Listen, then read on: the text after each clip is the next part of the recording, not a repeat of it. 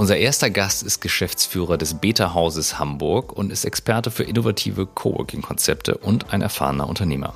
Unser zweiter Gast ist Architekt und ebenfalls Unternehmer. Zusammen repräsentieren unsere beiden heutigen Gäste einen neuen Ort der Zusammenarbeit. Die beiden und ihr Team, das sie heute vertreten, nennen es Neues Amt Altona. Sie verstehen sich als wegweisendes und genossenschaftliches Projekt. Im Erdgeschoss heißen sie alle Bewohnerinnen und Bewohner des Stadtteils willkommen. Im Coworking Space auf den oberen Etagen gibt es den Raum für echtes neues Arbeiten. Denn hier geht es nicht um Miete oder Nutzung, sondern es geht um genossenschaftlichen Besitz.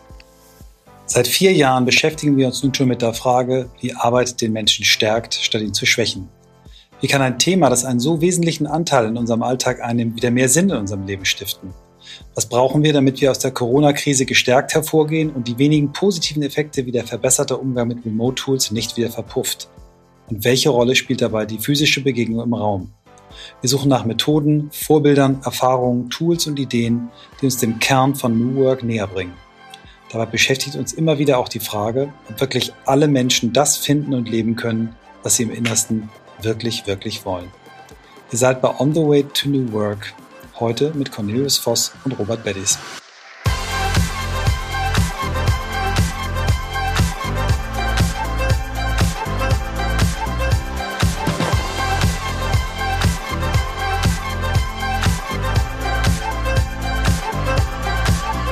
Hallo.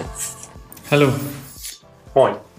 Herzlich willkommen. Ähm, seid ihr an eurem neuen Ort oder seid ihr im Homeoffice? Äh, wir sind äh, im, im, Homeoffice. Also den neuen Ort gibt es in dem Sinne ja auch noch gar nicht. Ähm, ja, aber die Baustelle, so wahrscheinlich doch, die Baustelle gibt es schon, oder? Oder ist es, äh, ist, halt ist es noch in der Planungsphase? Ähm, ist noch voll in der Planungsphase tatsächlich. Ähm, und ähm, genau, es gibt es den Altbau, da kann man schon sitzen, da haben wir auch ein kleines Büro, aber ich bin mhm. speziell heute im Homeoffice. Genau. Alles klar. Ja, ich befinde ähm, mich im Beta-Haus sozusagen, dem alten Ort und auch dem Vorbild für das neue Amt ja, ähm, Altena, aus verschiedenen Gründen, normalerweise zurzeit leider auch im Homeoffice. Ja, da können wir vielleicht auch nochmal über die, die, die Connection, die es da gibt, nochmal sprechen später. Aber wir fangen mal klassisch an, wie wir alle unsere äh, Podcast-Folgen anfangen mit der Frage, wie seid ihr die Menschen geworden, die ihr heute seid?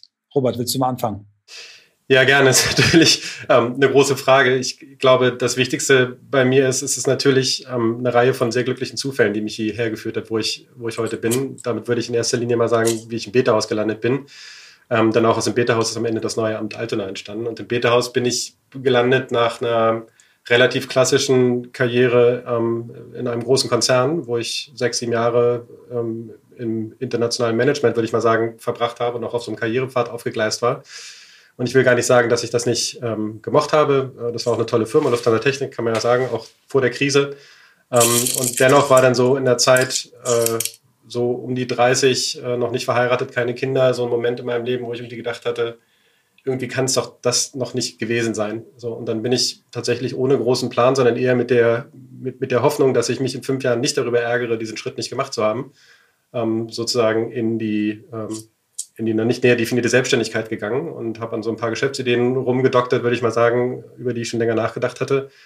Und habe am Ende auch einen Arbeitsort gesucht und bin dann, das war in Hamburg natürlich noch nicht so wie in Berlin, damals 2015, da gab es ja nicht so viele Coworking Spaces, da gab es eigentlich nur das Beta-Haus. Ähm, und ich war auch gar nicht so überzeugt von dem Konzept, aber mich haben dann am Ende auch Freunde davon überzeugt, dass das eine gute Variante ist, um seinen Arbeitsplatz einzurichten und viel Ruhe vom sozusagen vom privaten Alltag zu haben, auch Abgrenzung vom privaten Alltag. Und dann bin ich als Coworker gelandet. Ähm, und meine erste Reaktion auf dieses Konzept war, das ist ja eine super Idee, aber so wie die das machen, wird das doch nichts. Ähm, das mache ich mal selber und habe dann tatsächlich angefangen, Businesspläne zu schreiben ähm, und ein Konzept zu entwickeln, wie man einen besseren Coworking Space als das Beta-Haus aufbauen könnte. Und dann habe ich tatsächlich so ein halbes Jahr gebraucht, in dem ich festgestellt habe, einerseits, das ist viel, viel komplizierter, als ich mir das in meiner äh, Konzernnaivität dann damals gedacht habe. Und auf der anderen Seite habe ich das Beta-Haus natürlich näher kennengelernt. Und genau in dem Moment, als ich gemerkt habe, das Beta-Haus macht das doch ziemlich gut, hatten die eine Geschäftsführungsstelle ausgeschrieben. Und dann habe ich mich relativ klassisch beworben, bin erst gar nicht berücksichtigt worden, glaube ich, sondern auf so einem Stapel gelandet, naja, gucken wir uns später mal an, der kann nur Konzerne und sonst nichts. Und bin dann auch durch einen Zufall, weil jemand beim Assessment Center ausgefallen ist, äh, in ein Gespräch geraten. Und als ich dann mit den damaligen Gesellschaftern zusammensaß, da ist dann das eine zum anderen gekommen. Und dann habe ich in Teilzeit angefangen als Geschäftsführer ähm, in einer Doppelspitze in Teilzeit. Das war auch ein Konzept, was wir damals verfolgt hatten, dass wir gesagt haben, wir wollen, dass die Leute, die für uns arbeiten, auch anderen Input bekommen. Naja, und dann ist meine damalige Co-Geschäftsführerin ähm, relativ kurzfristig schwanger geworden, ist in Mutterschaftszeit gegangen. Ich habe gesagt, ich schaffe das zwischendurch ohne dich. Und ich glaube, spätestens seitdem hatte mich dann das Beta-Haus mit Haut und Haaren gefressen. Ähm, genau, und am Ende des Tages alles, was seitdem passiert ist, inklusive dem, worüber wir ja gleich reden werden, das neue Amt, ist dann tatsächlich durch Begegnungen mit Menschen ähm, passiert, die ich in den allermeisten Fällen entweder im Beta-Haus oder im Kontext und im Umfeld des Beta-Hauses kennengelernt habe. Mhm. Vielen Dank. Cornelius. Ja, ich äh, habe eigentlich ganz klassisch Architektur studiert in Berlin äh, an, der, an der Uni der Künste, also ein sehr kreativer Studiengang. Habe dann auch äh, ganz konservativ da angefangen, in einem äh, Architekturbüro zu arbeiten, habe drei Jahre lang Baupläne gezeichnet und habe dann in der Phase eigentlich schon gemerkt, dass es irgendwie auch nicht so ganz das ist, was, ähm, was mich begeistert oder innerlich ausfüllt, weil es eben so eine sehr detailtiefe Arbeit ist, wo man sich sehr äh, verlieren kann in, in Abstimmungsprozessen und hatte immer schon mal äh, das Bedürfnis, äh, mit, einem, äh, mit einem guten Freund und Partner ähm, Geschäftsideen auszuprobieren. Dann haben wir auch eine verfolgt und äh, um das machen zu können, habe ich dann quasi alle Zelte in Berlin abgebrochen, bin ins Hamburger Beta-Haus gezogen, um da ein Startup aufzuziehen. Ähm, was es auch immer noch gibt. Ähm, und ähm, da habe ich im Grunde das Coworking kennengelernt. Und ähm, äh, leider ist dieses Startup damals dann nicht so schnell so erfolgreich geworden, dass man da langfristig äh, von leben konnte. Das heißt, ich musste zurück in, in ein Anstellungsverhältnis und bin dann aber nicht zurück in die Architektur, sondern auf Projektentwicklungsseite gegangen, um äh, eben den größeren Rahmen, alle wirtschaftlichen Rahmenbedingungen von Immobilienentwicklung äh, und dem, dem Angang, also bevor sozusagen Architekt ähm, tatsächlich beauftragt wird, zu verstehen, wie Projekte überhaupt erst zustande kommen, wie sie abgewickelt werden ähm, habe dreieinhalb Jahre bei einem äh, Hamburger Projektentwickler hier gearbeitet und ähm, habe in dem Zuge kriegt man natürlich dann immer mal wieder Immobilienangebote auf den Tisch, unter anderem eben auch das äh, von von dem LIG hier von der äh, Behörde äh, von dem ähm, Landesbetrieb für Immobilien und Grundvermögen. Ist ein sperriger Begriff. Ähm, und ähm, da haben wir uns, habe ich gedacht, da kann man sich eigentlich nicht nicht bewerben. Das war die Ausschreibung für das alte Finanzamt in äh, Hamburg Altona und äh, zu der Zeit haben äh, Robert und ich schon ähm, nebenher eine äh, ich sag mal, Hobbywerkstatt in St. Pauli betrieben, eine Immobilie, die eigentlich abgerissen werden sollte, die wir zwischennutzen konnten und wo wir so eine Art ähm, Prinzip aufgebaut haben, dass man sich für ähm, 60, 70 Euro im Monat einmieten kann und ähm, äh, dort eben seinen kreativen Schaffensprozessen nachgehen kann, ähnlich wie in so einem Fitnessstudio, wo man seine Muskeln trainiert, wollten wir eben die kreativen Muskeln da ähm, trainieren lassen. Das haben wir gemacht und äh, das war auch so ein bisschen die Grundlage, äh, aus der heraus wir uns gut kennengelernt haben, Robert und ich, und haben dann überlegt, dass wir eigentlich am selben Thema arbeiten, er sozusagen von, vom Betrieb und der Nutzerschaft äh, und ich eben eher von der Projektentwicklung Architekturseite. Und dann kam diese Ausschreibung auf den Tisch und ähm, da konnte man sich dann eigentlich nicht nicht bewerben. Und äh, deswegen haben wir das dann im Grunde aus einer Laune heraus gemacht, haben ein Konzept geschrieben, äh, das abgegeben, äh, lange Zeit nichts gehört und irgendwann kam dann die Zusage und daraus sind dann diverse Selbstständigkeiten entstanden, Architekturbüro, die Organisationsaufbau für das neue Amt ähm, und ähm, deswegen sitze ich eigentlich heute hier auch. Ja.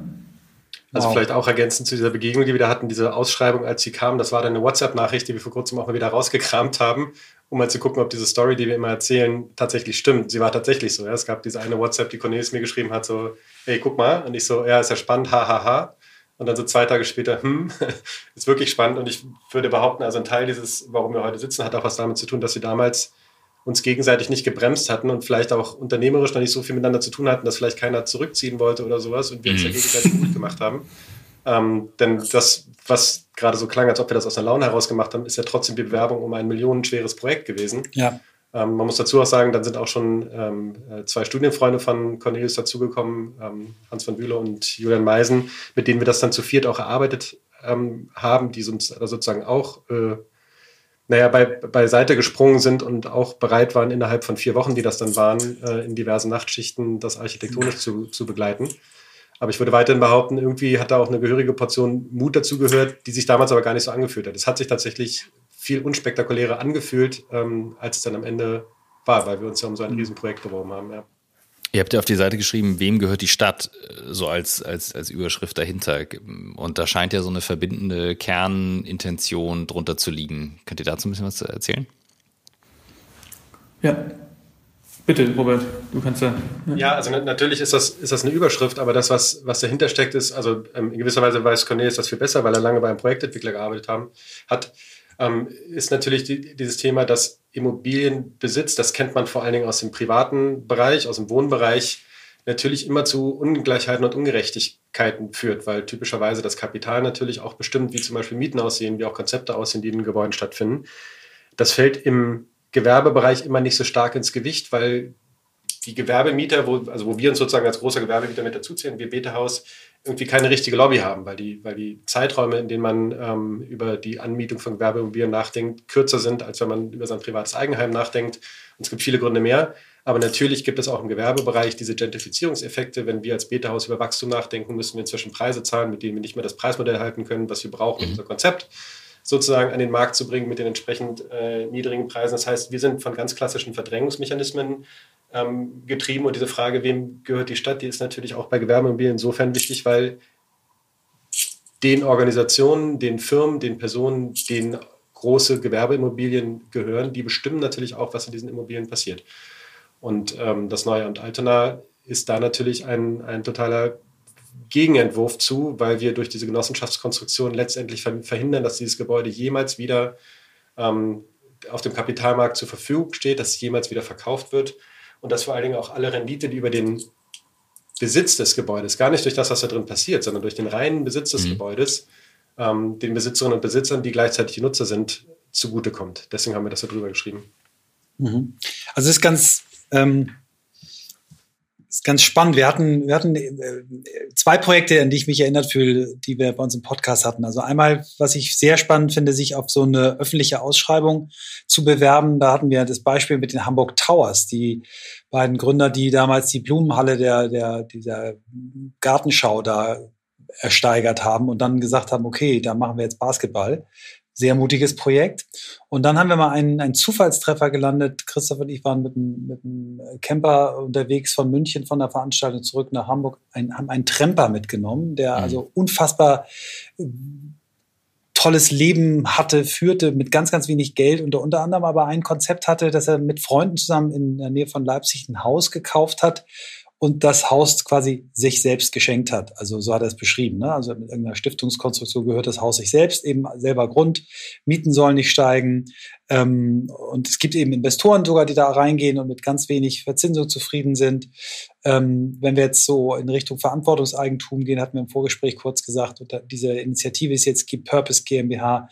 Ihr seid ja an einem, an einem, an einem Thema dran, was, äh, was nicht nur sehr dicht an dem Ursprungskern von New Work ist, ähm, sondern in doppelter Hinsicht. Also sowohl das Betreiberkonzept, was ihr habt, ist modern, aber eben auch das, das ähm, Konzept, wie ihr das äh, darstellt. Und äh, deswegen sind wir sehr froh, euch heute hier zu haben. Aber vielleicht fangen wir, wenn wir uns das Projekt mal jetzt von außen angucken, nochmal in dem Prozess der, der Bewerbung an. Erzählt auch vielleicht mal ein bisschen was über die, die, die Größen.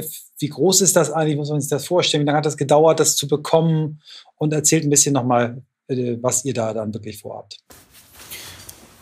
Gerne. Also ähm, der Prozess sah eigentlich so aus, dass ähm, ähm, das Gebäude, auf das wir uns beworben haben, war bis 2007 äh, das Finanzamt Altona an der Großen Bergstraße oder zwischen Großer Bergstraße und Neuer Großer Bergstraße. Das ist eigentlich direkt am Bahnhof Altona, zwischen Bahnhof Altona und Ikea. Also laufen jeden Tag bis zu 10.000 Leute dran vorbei. Extrem äh, frequentierte Lage. Ähm, äh, trotzdem hatte die Stadt Hamburg äh, im Grunde keine strategische Verwendung mehr dafür. Äh, der Altbau war auch schon dann in den Jahren nach Aufgabe dieses Finanzamtsstandorts gefüllt worden mit Kreativschaffenden. Also das ist ähm, im Grunde so ein, auch so ein Teil dieser Nachwehen aus diesem verpannt Gebäudekomplex. Das sind Kreativschaffende, durften das Haus beziehen, allerdings mit keiner wirklichen Bleibeperspektive, also als mhm. Zwischennutzung. Ähm, und ähm, dann ist eigentlich ähm, ein großer Anteil daran, dass dieses Projekt überhaupt stattfinden kann, ist tatsächlich diese Ausschreibung. Das war eben keine klassische Höchst- oder Bestpreisausschreibung, sondern eine, eine Konzeptvergabe. Das heißt, der eigentliche Kaufpreis äh, zählte nur 40 Prozent, 60 Prozent das äh, dem zugrunde liegende Konzept. Und wir haben uns dafür dann entschieden, dass wir eben diesen Kreativstandort nicht nur zehn Jahre, sondern 20 Jahre lang ähm, ähm, bei bestehenden Mieten auch erhalten werden und mit der Möglichkeit natürlich, dass alle, die jetzt da drin sind, ähm, im, in Zukunft dann auch Teil der Genossenschaft werden können. Das heißt eigentlich eine, eine infinite äh, Bleibeperspektive haben. Das war sicherlich ausschlaggebend dafür, dass wir es bekommen haben. Und äh, die, die zweite Variante dann eben, der Altbau sind knapp 4000 Quadratmeter, ist wirklich ein großes Gebäude. Und da gibt es eben noch ein Neubaupotenzial an der neuen großen Bergstraße äh, von knapp 2000 Quadratmetern, wo wir dann eben diesen äh, tatsächlichen Coworking Space ähm, bauen wollen aus Holz, wo die Genossen dann ihre Arbeitsplätze haben werden. Und verbindend darunter liegt dann eben im Grunde das Erdgeschoss, knapp auch 800 Quadratmeter, was wir eigentlich der öffentlichen Nutzung schenken wollen. Also das heißt, dass da ähm, im Grunde was komplett öffentlich zugänglich ist und ähm, wie so eine Art Markthallenkonzept, ähm, da Stände für Essen, Pop-up-Spaces, äh, vielleicht auch ähm, Nebenflächen für den Coworking-Bereich, also Seminarräume, Veranstaltungen, Konzerte. Gibt es ein breites Bündel. Ähm, da sind wir jetzt quasi noch in der Konzeptphase, wie wir das im Detail ausarbeiten. Aber die Grundlage war eben diese Konzeptausschreibung der Stadt Hamburg oder des Bezirks, dass sie sich dazu getraut, dass sich dafür getraut haben, eben nicht auf einen, auf einen maximalen Kaufpreis zu gehen, sondern äh, etwas da auszuschreiben, was nachhaltig äh, das Stadtgefüge und, und die Stadtgesellschaft da irgendwie vorantreiben wird. Und die freuen sich, glaube ich, auch sehr, dass es, dass es da eine positive Antwort auf dieses, äh, auf dieses, auf diese Ausschreibung gab. Unser Werbepartner diese Woche sollte euch schon aus den vorangegangenen Folgen bekannt sein. Es ist das Unternehmen Dell Technologies. Die Dell Technologies Experten bieten Unternehmen Technologielösungen an, die auf eure Anforderungen und Budgets zugeschnitten sind, damit ihr als Unternehmen auf alles vorbereitet seid. Was ist das zum Beispiel? Kunden von Dell Technologies erhalten alles, was sie brauchen fürs Unternehmen an einem Ort. Das heißt, zusammengefasst als Dell Technologies End-to-End IT-Lösungen können darüber zum Beispiel jetzt IT-Lösungen implementiert werden. Ihr zahlt das Ganze später und Dell Technologies bietet euch 180 Tage Zahlungsaufschub auf alle Server, Storage und Netzwerklösungen und bis zu 90 Tage Zahlungsaufschub auf Desktops, Notebooks und Workstations. Außerdem, das wisst ihr vielleicht noch vom letzten Mal, gibt es den Pro Support Plus. Das ist der direkte Zugang zu den Experten und den Technikern rund um die Uhr. Umfassender Support für die Hardware, Vor-Ort-Service, am nächsten Arbeitstag und Reparatur von Unfallschäden. Nicht ganz unwichtig in der heutigen Zeit, gerade wenn mal was ausfallen sollte. Das ist Dell Technologies und die Dell Technologies Experten sind die dedizierten Ansprechpartner für Unternehmen jeder Größe, immer mit der richtigen IT-Lösung für euch im Unternehmen. End-to-End -End IT. Definitiv eine Sache für New Work. Auf der Seite dell.de slash kmu-beratung findet ihr alle Informationen. Und jetzt viel Spaß mit dem Rest der Folge. Nun ist das eigentlich eher das Gegenteil von dem, was man momentan in der Zeitung liest. Ich glaube, das Absurdeste, was ich neulich oder ich gestolpert bin, war Julius Vossler Straße, irgendwie Kaltmiete 4100 irgendwas für 180 Quadratmeter, wo ich gesagt habe, absurd, Reinhaus. absurd, ein rein absurd. Also ich bin da vorbeigefahren, habe gedacht, sag mal, also ihr könnt auch draufschreiben, verarschen ähm, tun wir, braucht ihr nicht allein. Das ist absurd, das ist eine Frechheit. Und ähm, ich habe nichts gegen, äh, gegen Geld verdienen. Ich finde das alles total legitim und investieren, aber ich habe das Gefühl, hier spalten sich gerade Welten. Und ich finde es interessant, denn es gibt New Work-Konzepte in den USA und die haben immer mit New Work, New Community, New Culture zu tun. Also immer auch mit der Community drumherum. Jetzt ist ein genossenschaftliches Konzept per se Community ist irgendwie so ein alter Begriff. In der, in der Schweiz gibt's die Migro als Genossenschaft, irgendwie total gesetzt, äh, gang und gäbe. Äh, wenn man sagt Genossin, Genossin, dann haben wir schon mal gleich ein Gender-Thema. Äh, müssen wir gleich wieder einführen. Ähm, was ist die Philosophie dahinter, von der ihr sagt, hey, so wollen wir dieses Thema in die Zukunft tragen? Und hat das eine Chance, auch Vorbild für andere zu sein, die sagen, das ist nicht einfach nur ein mühsamer Prozess und man muss irgendwie ähm, selbst hinterher sein, sondern man kriegt auch wirklich sehr viel zurück. Wisst ihr, so ein bisschen wie das Lächeln der Kinder am Sonntagmorgen, wenn die Nacht durchgemacht wurde und man wird angelächelt und man sagt, man kriegt so viel zurück. Also ich, ich glaube, da haben wir eine relativ starke Meinung zu. Also vielleicht nochmal einen halben äh, Schritt zurück zu der Frage, ähm, so Purpose GmbH oder Verantwortungseigentum. Mhm. Also der Grund, warum wir überhaupt äh, das, das Modell einer Genossenschaft gewählt haben, hatte vor allen Dingen was damit zu tun, dass wir das ja auch darüber finanzieren wollten. Wir hatten jetzt keine großen Kapitalgeber, die man für eine GmbH um ein so großes Bauprojekt zu stemmen sozusagen bräuchte. Und wir wollten das jetzt auch nicht über eine Zwischenfinanzierung oder sowas lösen, mhm. sondern wir haben uns zugetraut, dass wir das von Anfang an kleinteilig lösen können. Und daher kam eigentlich die Idee, das über eine Genossenschaft zu machen, weil Genossenschaften ja auch in der Vergangenheit schon ähm, viel sozusagen Immobilien ge gebaut haben. Ähm, sonst hätte es auch sowas wie Purpose GmbH werden können. Und ehrlicherweise waren wir damals auch einfach in dem Thema noch nicht so, noch nicht so tief mhm. drin. Also das ist das eine. Ähm, aber das andere, dieser Gemeinschaftsgedanke, also da kann ich, glaube ich, aus dem Beta-Haus-Kontext ähm, sozusagen sehr, sehr stark bejahen, dass das das A und O ist und dass das, was, was man zurückbekommt von einer Gemeinschaft, die beteiligt ist an dem, was an einem Ort passiert, unfassbar befriedigend ist. Und mhm. also vielleicht die Ergänzung dazu, wir wollen ja auch Geld verdienen. Also wir wollen in mhm. dem Fall für die Genossenschaft Geld verdienen und wir wollen auch Gehälter zahlen. Wir haben dieses Projekt zum Beispiel von Anfang an so aufgebaut, dass alle Leute, die einen professionellen Beitrag zu diesem Projekt leisten, auch ansatzweise ordentlich bezahlt werden. Sicherlich nicht mhm. Marktpreise, aber so, dass wir sozusagen auch eine entsprechende Leistung dafür abfordern können. Wir sind Unternehmer und Unternehmerinnen. Ja. Wir, wollen, wir wollen, dass das Ding auch unternehmerisch funktioniert. Das ist gar keine Frage.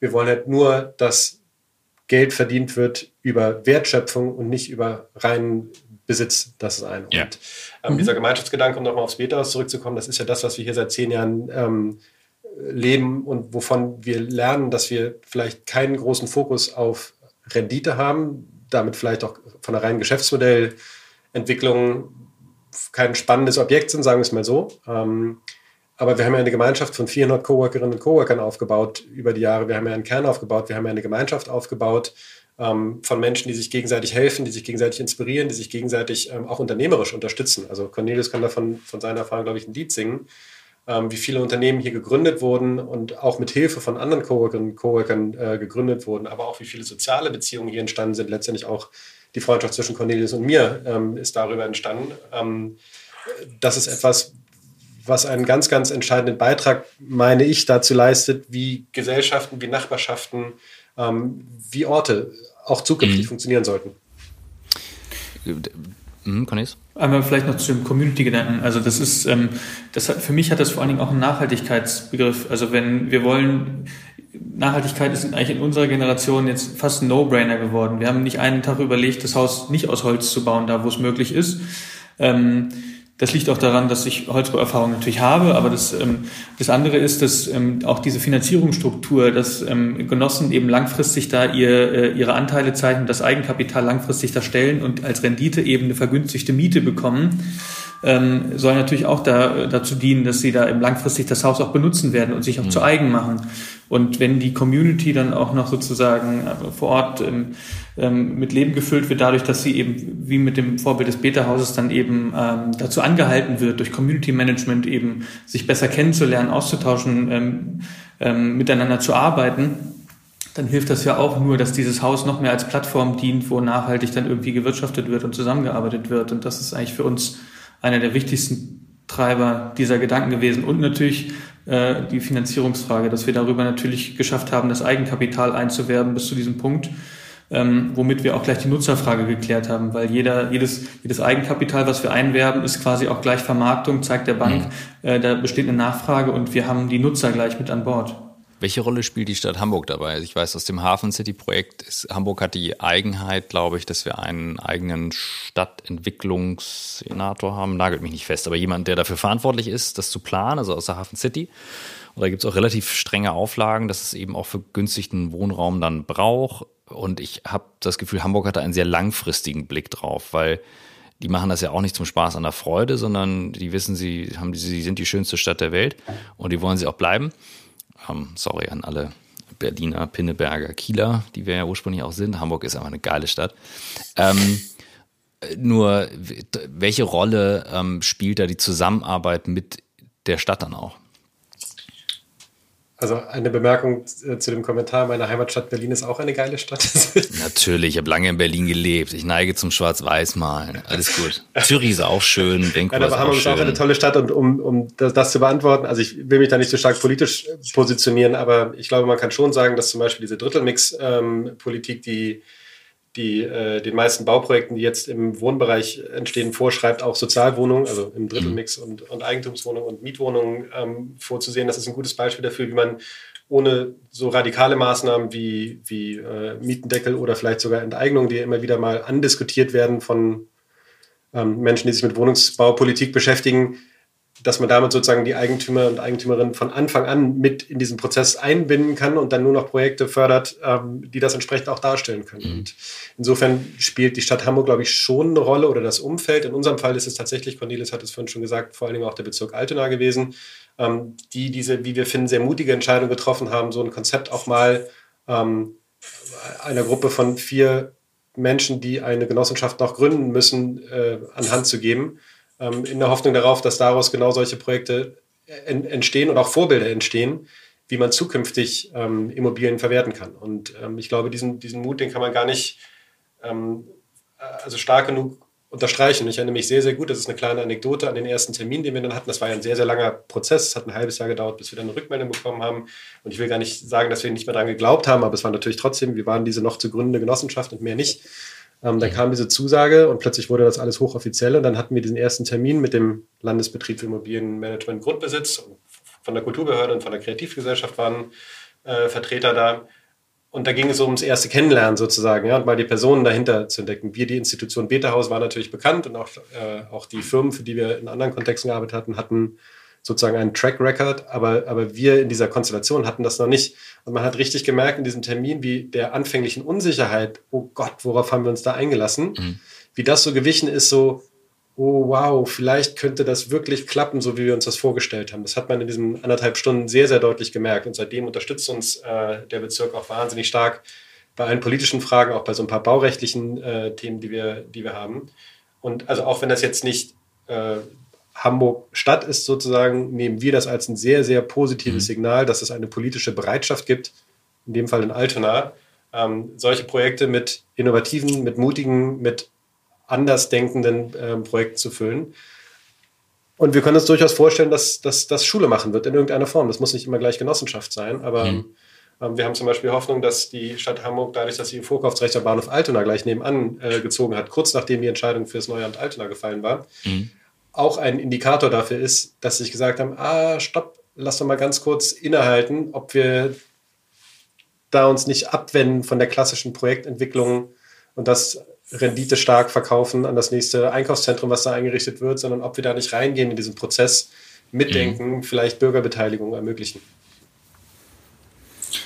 Ich, ich fand das total spannend, was du, Christoph, eben noch gesagt hast, weil die meisten, ähm, ähm, also da, wo die Stadt im Grunde viel, ähm, viel regelt, ist tatsächlich bei der Wohnraumförderung. Also es gibt diesen mhm. Drittelmix soziale Wohnraumförderung. Wir befinden uns ja beim gewerblichen Bau und es wäre spannend, mal zu überlegen, wie eine soziale Arbeitsraumförderung aussehen könnte jetzt. Und klar, wir wollen Geld verdienen, aber vielleicht ist das genau dieses Konzeptverfahren, dass man eben äh, eben solchen Initiativen wie unseren irgendwie die Möglichkeit gibt, für äh, so eine Plattform zu schaffen, wo ich sag mal, Selbstständige oder Sozialunternehmer oder wer auch immer, äh, dann die Möglichkeit hat, eben irgendwie noch an vergünstigten Arbeitsraum in Innenstadtlage heranzukommen, dass man eben nicht ähm, nur in Rotenburgs Ort alte äh, Lagerhallen umbauen muss, was auch spannend ist, äh, oder in Wilhelmsburg oder wo auch sonst. Und auch selbst da wird's ja teurer. Und ich finde, so ein Mechanismus ist extrem spannend, aber das hat, glaube ich, der Bezirk Altona mit dieser Ausschreibung schon mal irgendwie gemacht. Hm.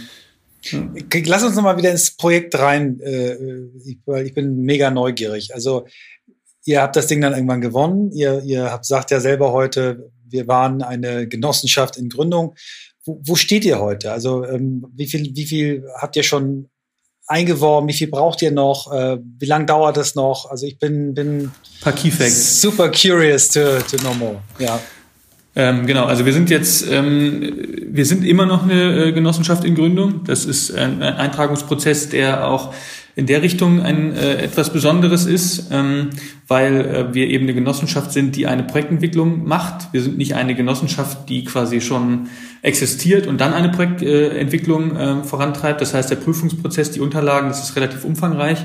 Ich darf aber schon mal aus dem Nähkästchen plaudern. Wir haben den finalen Schritt letzte Woche tatsächlich getätigt, waren beim Notar und haben die äh, Gründungsakte äh, unterschrieben. Das heißt, die Anmeldung ist ähm, so gut wie durch. Es muss jetzt noch eingetragen werden.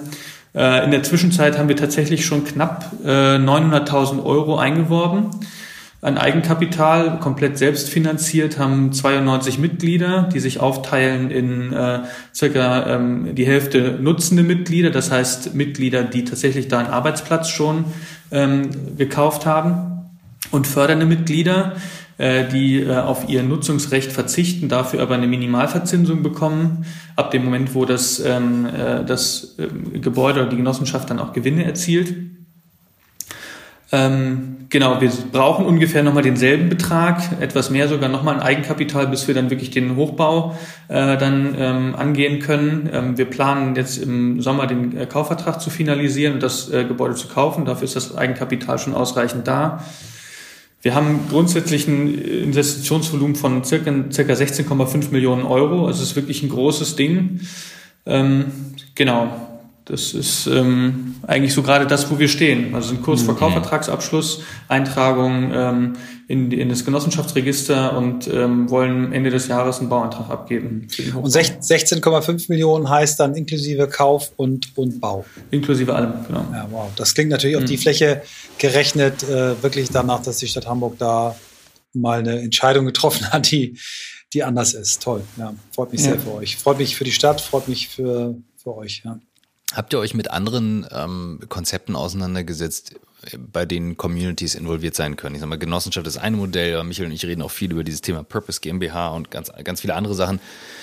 Es gibt ja unterschiedlichste Möglichkeiten, das zu tun. Was sind die Vorteile, was sind die Nachteile? Warum das? Habt ihr euch damit ein bisschen auseinandergesetzt? Ja, ich würde ich würd sagen, sehr, sehr intensiv. Also, ähm, wie gesagt, ist natürlich das Beta-Haus unser erstes Beispiel, äh, wenn es um das Thema Community Management, wie wir das nennen, geht. Ähm, mhm. Also es bedeutet sozusagen, es reicht ja nicht, dass man Mitglied in einer Genossenschaft oder in einer Gemeinschaft von Coworkenden ist, sondern, sondern diese, diese Gemeinschaft muss natürlich informiert, kuratiert, bespielt ähm, und auch in irgendeiner Form bespaßt werden. Mhm. Da haben wir natürlich sehr, sehr viele Erfahrungswerte aus dem Beta-Haus, vor allen Dingen auch die Erfahrungswerte, dass es halt gerade nicht von alleine funktioniert, sondern dass man mhm. auch Geld in Form von, von Arbeitskraft investieren muss, damit sowas funktioniert. Ich glaube, was ähm, insofern haben wir dafür aber auch keine Angst, sondern im Gegenteil, wir nehmen das als ein ähm, sehr wertvolles Werkzeug wahr, weil wir natürlich über diese Gemeinschaft auch sehr viel Feedback bekommen. Und am mhm. Ende ist ja im neuen Amt Altona diese Gemeinschaft der, äh, der Genossinnen und Genossen auch, auch, sind auch die Besitzer des Gebäudes. Also insofern sind die auch im, am Ende des Tages unser Arbeitgeber. So, also insofern ähm, macht das an der Stelle sehr viel Sinn. Da leiden wir natürlich ein bisschen unter der, der Corona-Situation, weil wir uns eigentlich sozusagen, es ist richtig losgegangen, als die Pandemie losgegangen ist und dann konnten wir mhm. diese ganzen Community-Treffen nicht mehr offline stattfinden lassen, sondern nur online. Das hilft natürlich nicht wirklich. Ähm, ähm, da sehen wir uns sehr nach. Aber ich glaube, ein anderer Aspekt, wo wir noch auf dem Weg sind, sage ich mal, ist das Thema Nachbarschaft und lokale Community, weil wir mhm. natürlich schon den Anspruch haben, mit diesem Projekt unter Beweis zu stellen, dass man auch einen dann immer noch teuren Neubau, teuer im Sinne von, das ist teurer als, als vermieteter Bestand. Ja? So ein Gebäude abzureißen, neu zu bauen, kostet natürlich immer Geld, das irgendwie refinanziert werden muss. Darüber landen wir natürlich über dieses Geschäftsmodell Coworking auch in einem Bereich, ähm, dass sich nicht jeder da einen Schreibtisch leisten kann. Gleichzeitig sind wir in einem Stadtteil unterwegs, ähm, der wirtschaftlich nicht sehr stark ist, der sich sehr stark abgrenzt von dem, von dem eher wohlhabenden Ottensen auf der anderen Seite der Max-Brauer-Allee. Und wir haben den Anspruch, dass dieses Gebäude und alles das, was in dem öffentlichen Bereich funktioniert, auch in dieser lokalen Nachbarschaft funktioniert.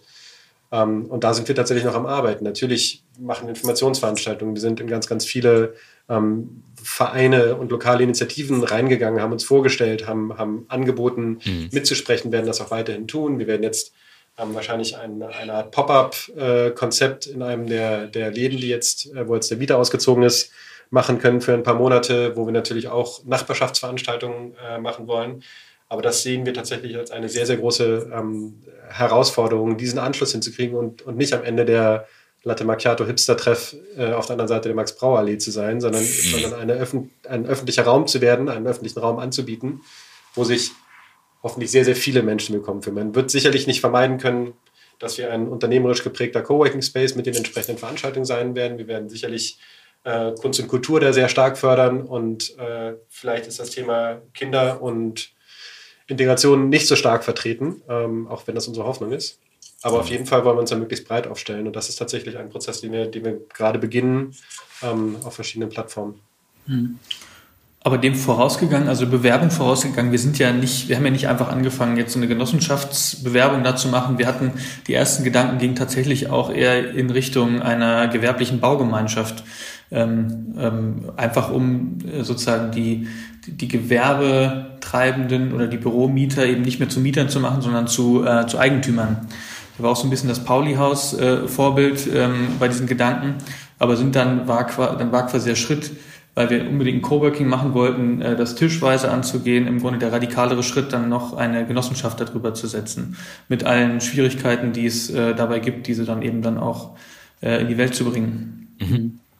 Was hat vielleicht noch ein Satz zu den Vorbildern? Man muss dazu auch trotzdem sagen, in der Größe und mit diesem kombinierten Konzept ähm, von Förderung dieses Altbaus, wo wir tatsächlich mehr oder weniger die günstige Miete quersubventionieren und damit diese langfristige ähm, Perspektive für die Mieterinnen und Mieter bieten und dem Coworking-Ansatz vorne und das in Hand der Besitzerinnen mhm. und Besitzer gibt es in dieser Form tatsächlich auch nicht. Zumindest haben unsere Recherchen nichts ergeben. Es gibt viele Genossenschaften, auch in Hamburg, auch in Altona, mit denen wir uns natürlich vorher ausgetauscht haben, mit denen wir Kontakt gesucht haben, um ähm, unsere Erfahrungen oder deren Erfahrungswerte zu bekommen, im Angebot für unsere eigenen Erfahrungswerte das dann auszutauschen.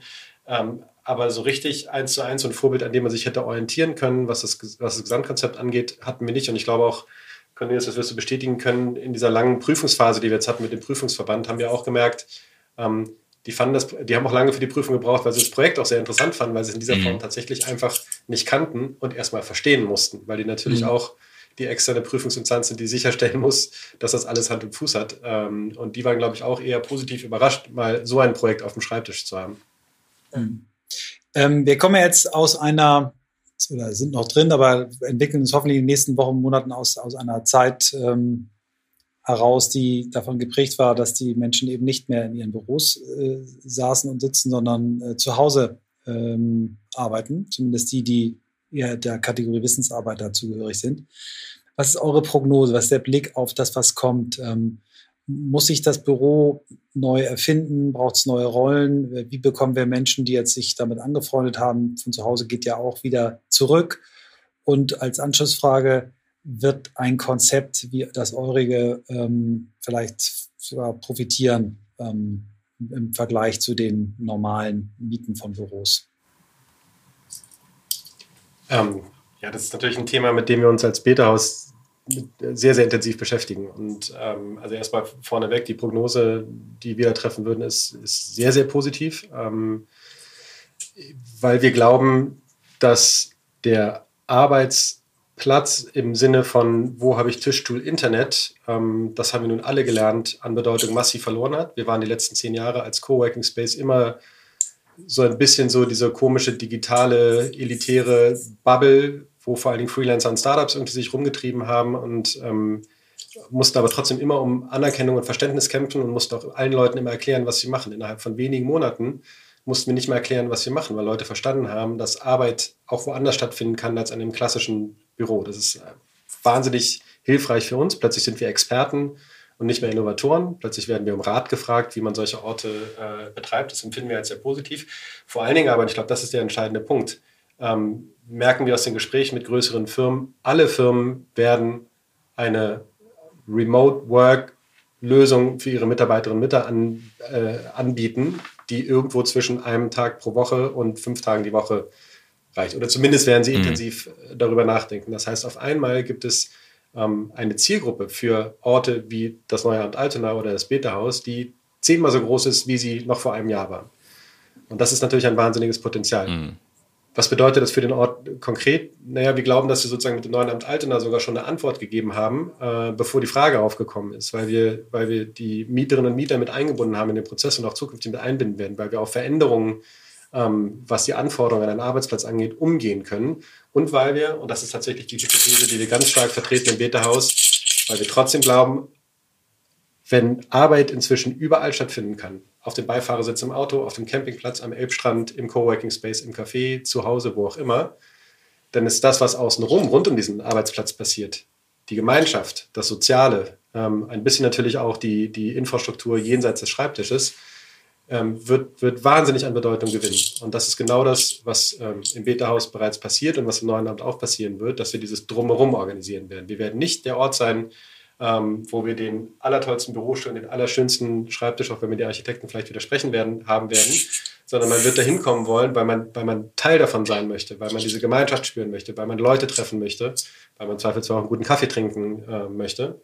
Ähm, und insofern glaube ich, das merken wir jetzt schon, wird sich wird die Nachfrage, die wir jetzt schon verspüren, für das neue Amt sogar nochmal deutlich verstärken. Mhm.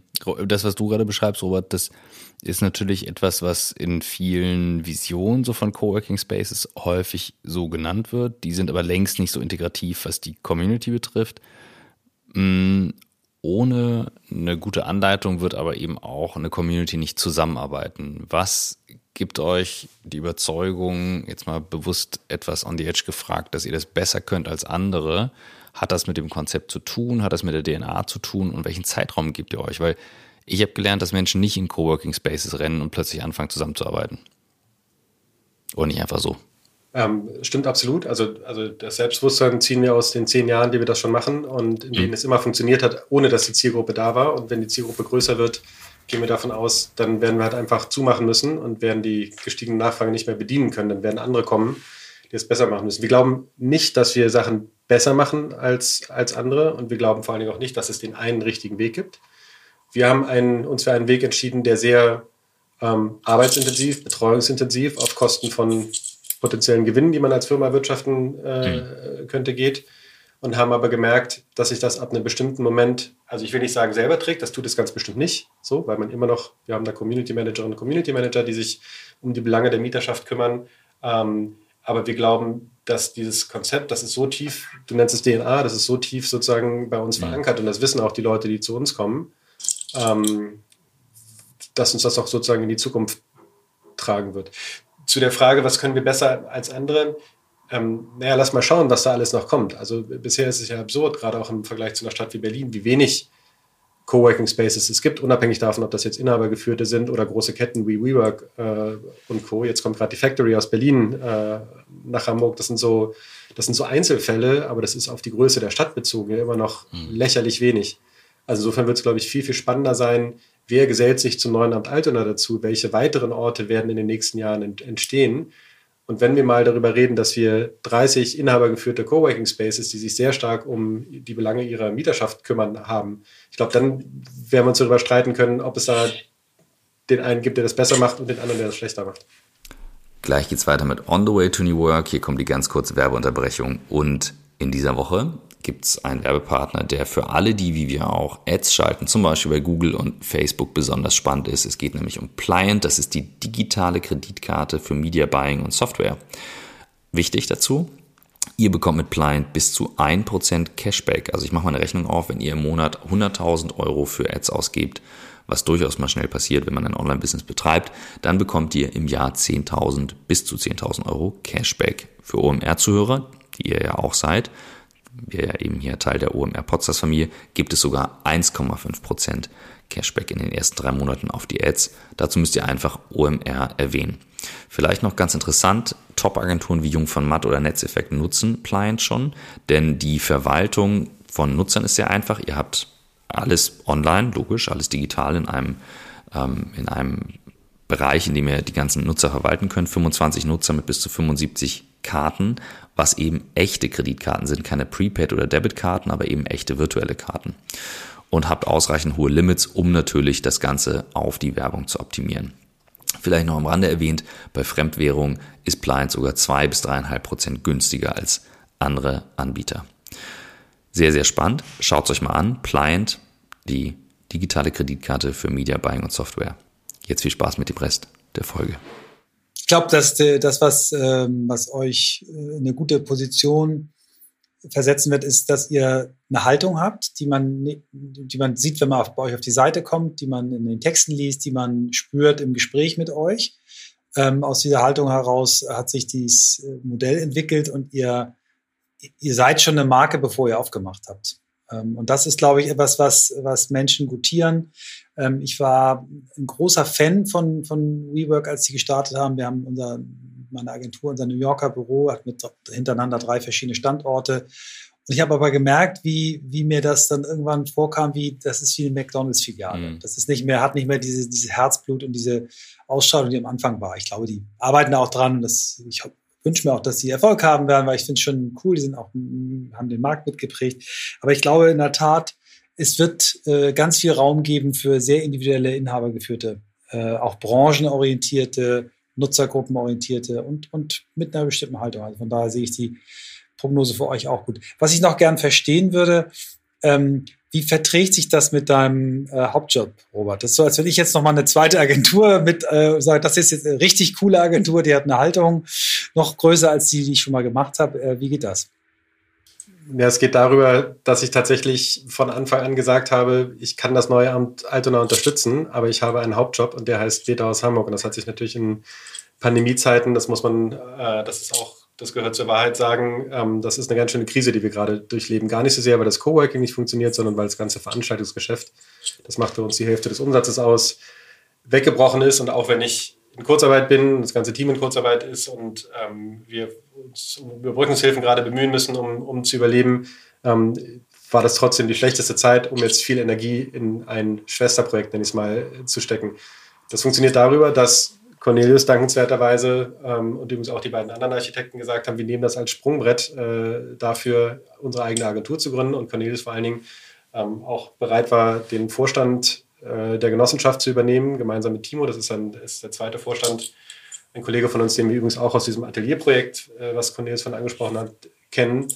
Darüber funktioniert das, weil die sich reinhängen und weil wir natürlich, ähm, auch die müssen mal kurz erwähnt werden, mit Fena und Christina und Nick noch drei weitere im Team haben, mhm. ähm, die einfach gesagt haben, Christina war die Erste, die sich sozusagen proaktiv, als sie davon gehört hat, bei uns beworben hat, gesagt hat, ich gehe hier Vollzeit rein, das ist mein einziger Arbeitgeber. Ich weiß, ihr könnt mir noch kein Gehalt zahlen, ich gehe jetzt erstmal mit rein. Und auch Fena, die dann sozusagen in Vollzeit bei uns angefangen hat, ähm, und Nick später dann auch, das, das, waren die Leute, die dann in voller Kapazität für das Projekt zuständig waren. Und vielleicht aber auch noch ein, ein Learning, Cornelius, das, das kannst du ja vielleicht auch nochmal aufgliedern. Also das, auch wenn wir geglaubt haben, dass sich die verschiedenen Projekte, in denen wir dann immer involviert waren, die verschiedenen Arbeitgeber, ähm, Cornelius auch noch seine Startups, uns helfen, weil dann natürlich auch neue Impulse und Ideen und Netzwerk daraus entstehen, ähm, ist es natürlich naiv zu glauben, dass ein 16,5 Millionen Euro Projekt, dass man das einfach mal so nebenbei mit aufziehen kann. Mhm. Ne? Also insofern, äh, also auf die Frage zurückkommen, so meine Rolle ist tatsächlich eher eine beratende und unterstützende und ähm, die erfülle ich auch mit dem Beta-Haus natürlich, weil das Beta-Haus da auch rein soll in das neue Amt als Betreiber in irgendeiner Form. Das müssen wir noch definieren, wie das aussehen soll. Und weil wir natürlich auch die Gemeinschaften des Beta-Hauses und des neuen Amts miteinander eng vernetzen wollen. Das ist eine direkte Nachbarschaft sozusagen, die wir da haben. Das soll keine Konkurrenz werden, sondern soll, soll eine Ergänzung werden. Ähm, aber im Moment lebt das neue Amt davon, dass sich Leute gefunden haben, die gesagt haben, ich gehe da, ich gehe da all in und ähm, engagiere mich dafür.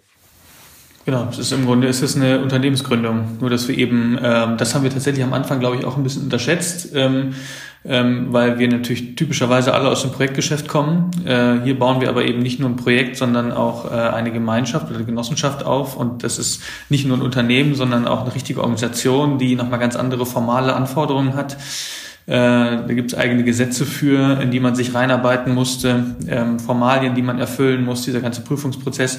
Ähm, also für mich ist das natürlich ein Fulltime-Job. So. Ähm, und dann hat äh, rechts und links einige Sachen natürlich auch liegen lassen müssen, um das machen zu können. Und das zahlt sich aber jeden Tag aus, wenn man die die Anschreiben bekommt von den Nutzern, die hier äh, teilhaben wollen, die im Grunde zwei Jahre bevor das Ding überhaupt eröffnet, auf diese Marke und das Team vertrauen, äh, Geld äh, dafür ausgeben, dass sie da dann irgendwann arbeiten können. Das habe ich vorhin als Keyfigure noch vergessen. Das wird im Laufe des Jahres 2023 auch erst sein. Also es ist noch eine lange Zeit hin, mhm. bis wir dann tatsächlich erst am Markt sind. Haben sich denn andere Teams oder auch andere Städte schon mal bei euch gemeldet und gesagt, geiles Konzept, ähm, wir würden es gerne übernehmen und was draus machen? Also ist das etwas, äh, was ihr auch exportieren wollt? Also erstaunlicherweise haben wir da relativ wenig Rückmeldung bekommen. Ich meine, wir haben sehr, sehr gute Presse bekommen, mhm. so vor einem Jahr, vor allen Dingen äh, rund um den 10. Beta-Haus-Geburtstag, wo wir das gelauncht haben sozusagen. Ähm, und sehr positives Feedback. Und das, was Cornelius auch sagt, das ist genau das, was übrigens auch Fena und Christina bestimmt bestätigen können, dieses permanente Feedback, was man mit jeder einzelnen Bewerbung um die Mitgliedschaft einer Genossenschaft bekommt, das ist natürlich befeuernd und da kommen auch neue Ideen mhm. ähm, und da kommen neue Impulse in die Genossenschaft. Das ist sehr, sehr schön. Ähm, von anderen Kommunen haben wir das noch nicht bekommen. Wir können uns das natürlich vorstellen. Also es war auch eine bewusste Entscheidung, das neue Amt Altena, neues Amt Altena, also mit diesem Ortszusatz äh, zu nennen, um sozusagen da Perspektiven aufzumachen, um das in irgendeiner Form mitnehmen zu können, damit es als Vorbild dienen kann, auch für andere Kommunen, ähm, andere Stadtteile, wo auch immer sowas entstehen könnte. Wobei also ich vielleicht also auch, auch den Gedanken trotzdem noch sagen muss, ähm, das wird kein das wird kein Franchise werden oder sowas. Ne? Also das mhm. merken wir natürlich auch ganz stark, das merken wir schon im Beta-Haus, aber das ist auch im neuen Amt der Fall. Das funktioniert wahnsinnig lokal. Das funktioniert mhm. für Menschen aus dem Stadtteil. Fast alle Genossinnen und Genossen kommen aus Altona, haben unternehmerisch was mit Altona zu tun, haben irgendeine Leidenschaft für Altona. Das funktioniert nicht, wenn man aus München sagt, boah, cool, da gibt es anderthalb Prozent Rendite, da stecke ich mal mein, meiner Spartes rein. Darüber äh, funktioniert das nicht. Und ich könnte mir vorstellen, dass das zumindest in dieser sehr frühen Projektphase, in der wir immer noch sind, ähm, deswegen erstmal auch noch so wahrgenommen wird, dass es. Je eher, dass die Stadt München oder ein Team sagt, wir haben auch so ein Konzept, wir haben auch so ein Modell und ähm, würden das umsetzen. So, daher kam eher der Gedanke. Also ich weiß, Zürich, Zürich hat zum Beispiel eine sehr, ähm, also eine sehr starke vernetzte Szene auch an Kreativen.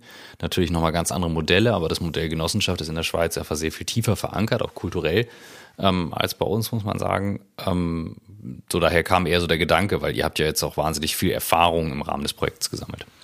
Also was ich merke, ist eben so aus der Architektenszene heraus, dass ähm, sozusagen der Angang, ein eigenes Projekt zu initiieren oder äh, anzuentwickeln und äh, das eben ähm, auch ohne ähm, das vorhandene Eigenkapital über eine Genossenschaft dann zu äh, realisieren, das ist tatsächlich ein, ein, Thema, was in der, in der Architektenschaft irgendwie ähm, grundsätzlich gerade akut mhm. ist, weil natürlich auch da die Abhängigkeit von äh, kapitalgetriebenen äh, Investmentfonds dann irgendwie attraktiv ist. Ähm, und da sind wir natürlich auch nicht müde zu erwähnen, dass es dass man nicht mal eben eine Genossenschaft gründet, ja. dass das mit wahnsinnig viel Arbeit zu tun hat, dass ich quasi gerade mehr äh, Teil des Vorstands der Genossenschaft bin als Geschäftsführer der Architekten, die das Ding planen wollen, mhm. dass daraus Compliance-Themen entstehen, ähm, dass ich mich theoretisch selber beauftrage. Das sind also Punkte, das haben wir juristisch alles geklärt. Ähm, das war aber auch, da sind wir ziemlich blauäugig reingegangen. Ähm, Sonst hätte das wahrscheinlich auch nicht funktioniert, aber das ähm, ist, ist, kann ein Vorbild sein, aber muss dann auch relativ genau mhm. sein und vorsichtig, ähm, weil so einfach ist das dann doch alles nicht. Aber grundsätzlich ähm, gibt es da schon viele. Ja. Ich äh, habe mich eben angemeldet zu einer Infoveranstaltung am 19. Mai. Ich möchte gerne bei euch äh, Genossenschaftsmitglied werden. Ich brauche kein Büro. Ich habe selber ein ganz schönes, aber ich möchte gerne euch unterstützen. Äh, vielleicht sagt ihr doch mal ein bisschen was dazu. Äh, ich kann mir ganz gut vorstellen, sehr gut vorstellen, dass es hier einige Hörerinnen und Hörer gibt, die auch gehuckt sind. Ähm, und vielleicht nutzt ihr das nochmal kurz zur Eigenpromo. Sehr gerne. Also wir haben ähm, äh, ungefähr 300 Arbeitsplätze äh, im, im neuen Amt, die wir zu vergeben haben. Davon sind die, ist die Hälfte der Arbeitsplätze tatsächlich schon weg. Die sind schon äh, gebucht. Das liegt zum Teil auch daran, dass die Hamburger Sozialbehörde eine ganze Etage uns abgenommen hat äh, und diese an ähm, sozusagen kostenlos an ehrenamtliche Vereine und, und, und äh, Organisationen abgeben wird, was auch eine super coole Story ist. Wir haben aber noch genügend Arbeitsplätze für Leute, die äh, da in der Ecke arbeiten und ähm, ähm, schaffen wollen. Ähm, und man kann sich im Grunde auf verschiedene Art und Weisen bei uns ähm, ähm be be bearbeiten. Das heißt, einmal haben wir äh, Arbeitsplätze, also Fix und Flexdesk. Also wir haben typische Modelle, dass man seinen eigenen Arbeitsplatz hat. Da kostet ein Anteil 5000 Euro und äh, dann gibt es ein monatliches Entgelt, äh, was man zu entrichten hat. Und diese, die Genossenschaftsanteile sind ja nicht weg, die kriegt man wieder, wenn man wieder auszieht. Und dann gibt es äh, flexible Arbeitsplätze, wo man sich den Arbeitsplatz dann mit anderen Leuten teilt. Äh, die kosten 2000 Euro einmalig. Äh, auch das Geld kriegt man wieder. Oder wenn man eben gar nicht nutzen will, kann man Fördermitglied werden und kriegt dann eine Verzinsung von anderthalb Prozent. Und alles basiert eigentlich auf einem Modell, das ähm, Anteile 500 Euro kosten. Ähm, das heißt, man kann ab 500 Euro im Grunde schon nutzendes, Quatsch, förderndes Mitglied werden. Und wir würden uns natürlich wahnsinnig freuen, wenn das möglichst viele Hörer aus Hamburg oder auch aus München, wir haben nichts gegen Münchner, äh, auch eine sehr schöne Stadt, äh, das wahrnehmen würden. Ja, schön. Cool. Danke. Auch ja. noch eine Ergänzung, um den Mechanismus zu erklären. Ne? Unsere Finanzierung funktioniert ja letztendlich ganz klassisch, wie man es irgendwie auch bei einem Eigenheim hätte, dass man Eigenkapital braucht und wenn man das Eigenkapital vorweist, ist die Bank bereit, ähm, sozusagen das Fremdkapital, was dann nötig ist, sozusagen, um die, um die Investitionssumme zu, zu füllen, ähm, äh, zur Verfügung zu stellen. Aber das Entscheidende ist, was Cornelius gesagt hat, ist, das Geld ist nicht weg. Das sind genau diese Prüfmechanismen, die der Genossenschaftsverband sicherstellt, dass die Genossenschaft nicht pleite geht. Also Genossenschaften gehen fast nie pleite, weil sie halt intensiv immer geprüft werden und dafür gesorgt wird, dass das Geld gut benutzt wird und man kann immer wieder raus. Es gibt lange Kündigungsfristen natürlich, um die Genossenschaft vor Kapitalabfluss zu schützen, aber man kriegt ja. seine Anteile wieder. Das ist wie bei der Wohnungsgenossenschaft für, ja, für Leute, die das kennen. Also insofern, ähm, das ist kein Geld, was man sozusagen spendet oder sowas und dann weg ist, sondern das ist wie ein, wie ein Anteilsschein. Also. Ja, aber wichtig natürlich, ne? Also wenn Leute das nicht jeden Tag machen, deswegen ist es einfach nicht so das Käufe-Modell. Und vielleicht auch noch eine, eine Ergänzung, also ähm, für alle, die das hören und, und sich äh, dafür interessieren, kommt zu diesen Informationsveranstaltungen. Davon machen wir sehr viele, sehr regelmäßig, derzeit noch online. Ähm, also auf der Seite neuesamt.org kann man sich auch für die Newsletter eintragen, da kriegt man auch diese Informationen. Und auch wenn wir ein sehr kleines Team von acht äh, Leuten im Kernteam sozusagen sind, wir finden immer die Zeit, um auch im Einzelgespräch, um im Einzelbesuch vor Ort äh, Fragen zu klären, Sachen zu erklären, egal ob das jemand ist, der 500 Euro investieren möchte oder auch 100.000 Euro, was wir natürlich auch schon äh, mehrfach hatten. Ähm, also die, die Zeit nehmen wir uns immer noch, dafür brennen wir zu sehr für dieses äh, Projekt, als dass wir uns die Zeit nicht nehmen würden. Klasse. Jetzt komme ich als Timekeeper. Wir sind bei 50, fast 50, nee, 50 Minuten, doch über 50 Minuten. Meine Brille ist zu beschlagen, deswegen bin ich hier schon mal Auf- und Absetzen. Nicht schlimm. Ähm, das heißt, wir sollten mal auf die Zielgerade kommen. Ja, aber Cornelius hat sich, der macht das als ja. einziger nämlich wirklich richtig gut. Der, der meldet, meldet sich. und den Beitrag würde ich super gerne noch hören, bevor wir mit in der ja, Schlussfrage Natürlich, kommen. natürlich. Ich wollte eigentlich nur einmal ergänzen, dass wir, wir haben eine ganz klassische äh, Finanzierungsstruktur, sprechen schon mit der GLS Bank, die uns wahnsinnig unterstützt. Auch nochmal einen herzlichen Dank daran. Wir haben uns in der in, der, in der Bewerbungsphase schon unterstützt mit einer Finanzierungsbestätigung und die sieht natürlich eine klassische Eigenkapital-Fremdkapitalfinanzierung vor. Wir hätten natürlich auch kein Problem damit, sehr, sehr viel mehr Eigenkapital als das, was wir für die Finanzierung brauchen, über investierende Mitglieder einzusammeln, weil das am Ende natürlich äh, für uns günstiger ist. Ähm, und ähm, genau, also wir sind nicht daran gebunden, irgendwie einen gewissen Satz an Genossenschaftsanteilen einzusammeln. Mindestmaß brauchen wir, aber würden darüber auch natürlich hinausschießen können. Sehr, sehr cool. Ähm, auch wenn wir ähm, schon fast äh, auf die Stunde zusteuern, mal unsere ähm, Abschlussfragen kriegt ihr auch beide. Ähm, wir kürzen sie ein bisschen zusammen, also nicht jeder fünf Bücher nennen, wenn vielleicht jeder von euch ein, zwei Bücher nennt, die ihn inspiriert haben. Äh, das können auch Räuber Hotzenplotz sein, wie wir es neulich hatten, aber können auch Fachbücher sein. Also was hat euch äh, auf eurem Weg äh, inspiriert? Das wäre noch ein schöne, schönes Geschenk an unsere Hörerinnen und Hörer. Also als, ähm, als ein Buch, was mich eigentlich am meisten in letzter Zeit inspiriert hat, ist ähm, die ähm, Biografie von Alvin Chouinard, von dem Patagonia-Gründer, Let My People mhm. Go Surfing, weil ich das extrem cool fand. Auch wenn ich äh, äh sehr weit davon entfernt bin, die Tipps in meinem Arbeitsalltag umgesetzt zu bekommen. Aber ähm, ich habe noch ein paar Jahre vor mir, um das äh, besser zu machen. Äh, und einen anderen Film, den ich auf jeden Fall jedem empfehle, ist äh, eine Dokumentation von die Melanie Laurent, die Schauspielerin vor einigen Jahren mitgemacht hat, der heißt Together, wo viele Modelle, ähm, alternative Modelle gezeigt wurden, wie man mit Geld umgehen kann, wie man mit Essen umgehen kann, ähm, wie äh, Städte gebaut werden könnten. Äh, super inspirierender Film, also den gucke ich, ähm, ich glaube, einmal im halben Jahr einfach, äh, um, ähm, um positive Energie wieder zu ziehen.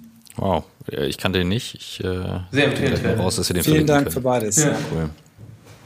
Ähm, ich würde, glaube ich, nur ein Buch empfehlen. Das ist das Buch Sonder von Allard von Kitzlitz. Ähm, einerseits, weil das ein ähm, alter Schulfreund von mir ist und ich mich sehr freue, dass er seinen Erstling jetzt endlich rausgebracht hat. Aber tatsächlich auch fand ich das Buch deswegen sehr spannend im Kontext von neuem Amt, weil es das kriege ich jetzt nicht so schön formuliert, wie es der Autor machen würde, aber ähm, am Ende des Tages geht es darum, um die Erkenntnis, dass die Begegnung, die man im Leben hat, ähm, immer nur ein Bruchteil in der Welt dessen sind, dem du begegnest und dass diese Person, der du begegnest, ihre eigene ganz, ganz komplexe Erfahrungs- und Lebenswelt hat, in der du wiederum eine ganz kleine Rolle nur spielst. Äh, also dass diese flüchtigen Begegnungen immer, immer sozusagen so Universen aneinander kratzen lassen.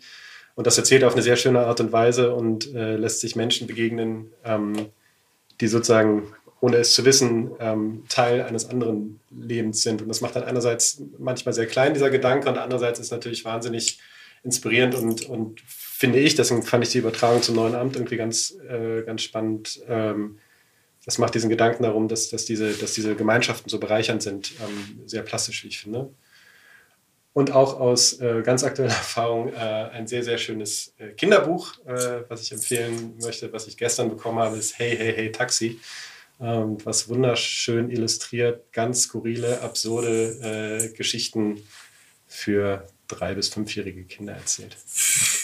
Das, äh, das wird direkt bestellt. Super. Christoph, hau sie cool. raus, die letzte Frage. Ja, die Anschlussfrage. Jetzt müsst ihr kurz knackig das auf den Punkt bringen. Bucketlist. Eine Sache, die ihr noch erleben möchtet, eine Sache, die ihr noch lernen möchtet und eine Sache, die ihr noch geben möchtet. Die Uhr läuft. Wer ist zuerst? Robert, du gerne. Na, ist jetzt ein bisschen platt, aber ähm, ich möchte schon noch dieses Haus bauen. Ne? Das, ist, das ist irgendwie tatsächlich so ähm, auf meine Bucketlist, auch wenn ich das vielleicht nicht selber äh, tun, tun werde. Ähm, aber das ist mir schon sehr, sehr wichtig. Ähm, was ich noch lernen möchte, hm, ich möchte lernen, wieder zu lernen. Also ähm, ich merke tatsächlich, ich steuere auf die 40 zu. Ich, ich merke tatsächlich, dass ich inzwischen schon sehr hm, festgefahren bin in vielen Meinungen, großes Selbstbewusstsein habe, was viele Sachen angeht. Und ähm, ich möchte gerne wieder mal so ein bisschen zurückspulen und, und wieder noch naiver und, und noch neuer an Sachen rangehen, ähm, die ich noch nicht kenne. Und die dritte Frage war? Geben. Also so an die Gesellschaft zurückgeben.